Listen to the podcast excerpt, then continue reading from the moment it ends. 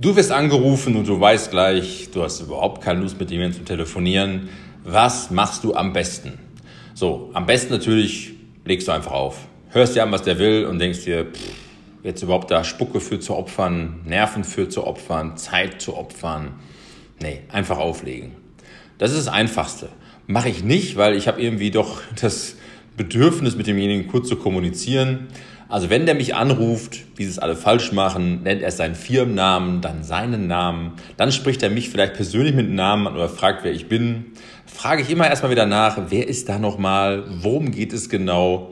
Ja, wenn Sie mit Hilfe, mit seiner Hilfe können Sie, kannst du Strom- und Gaspreise äh, sparen, günstiger machen, dann ist meine Antwort darauf immer, wissen Sie, ich bin grundsätzlich dazu bereit, Geld zu sparen.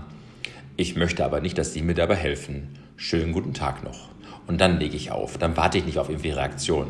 Der ruft auch nicht mehr an. Oder aber für die Gewerbetreibenden, wenn die irgendwie dir Online-Marketing oder irgendwas anderes äh, ähm, ja, erzählen wollen, aufschwatzen wollen, antworte einfach dann am Ende. Wissen Sie, wir haben dann eigenes System und in dem kommen Sie nicht vor. Schönen Tag noch. Ja, das kann man machen. Ich höre mir immer an, was die erzählen, weil es könnte ja auch die Chance meines Lebens sein. Ich habe die noch nicht gehört bis jetzt am Telefon. Meistens bekomme ich die hier woanders her. Auf jeden Fall nehme ich jeden Anruf an, lass denjenigen auch nicht schellen, bis es irgendwie wund wird, sondern ich lasse nach zwei, dreimal schellen, nehme ich einen Anruf an, höre mir an, was ist und dann entscheide ich, was ich tue.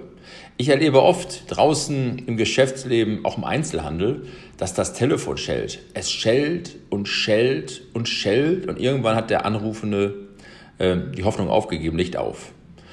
Ich hatte mal vor Jahren Besuch in meinem Büro von einem Freund und da stellte das Telefon. Ich wollte ihm gerade erklären, dass ich kurz dran gehen musste und er sagt zu mir was. Frank, geh euch dran, da ruft Geld an.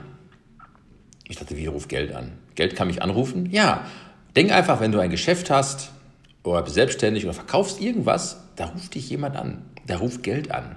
Wie meldest du dich dann? Du bist doch viel besser drauf, oder? Wenn jetzt dein Geld dich anrufen würde, würdest du doch auch lustig und fröhlich drangehen. Das ist einfach eine Einstellungssache. Also nicht einfach so sagen, Frank Schnelle, sondern ich melde mich dann, Frank Schnelle, schönen guten Tag, was kann ich für Sie tun? Zum Beispiel. Also ich bin gut drauf und du hast am Anfang ja noch 100 Prozent, die du bringen kannst beim Kunden. Nur wenn du dich da stümperhaft meldest oder überhaupt nicht verstanden wirst oder was ich was, schlecht gelaunt bist, dann hast du in den ersten fünf Sekunden von 100% schon 80% verloren. Das kannst du dir wirklich sparen. Also dann geh gar nicht ans Telefon, wenn du einen schlechten Tag hast. Hast einen schlechten Tag, mach Feierabend, setz dich in eine Eisdiele was ich, mach irgendwie Sport oder andere Dinge und dann kommst du morgen 100% wieder.